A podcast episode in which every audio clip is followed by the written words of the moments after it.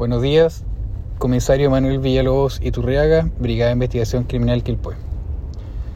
Se informa que el equipo MT0 de la Brigada de Investigación Criminal Quilpué, tras investigación llevada por el Ministerio Público y ejecución de una orden de entrada de registro judicial en un inmueble de la comuna, logró la detención de un sujeto de 19 años de edad, chileno, por infracción a la ley 20.000 e infracción a la ley de control de armas.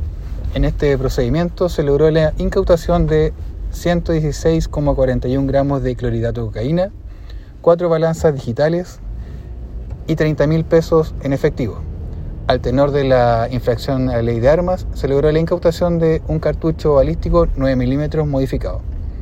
El detenido pasa a control de detención en el juzgado de garantía de Quilpué.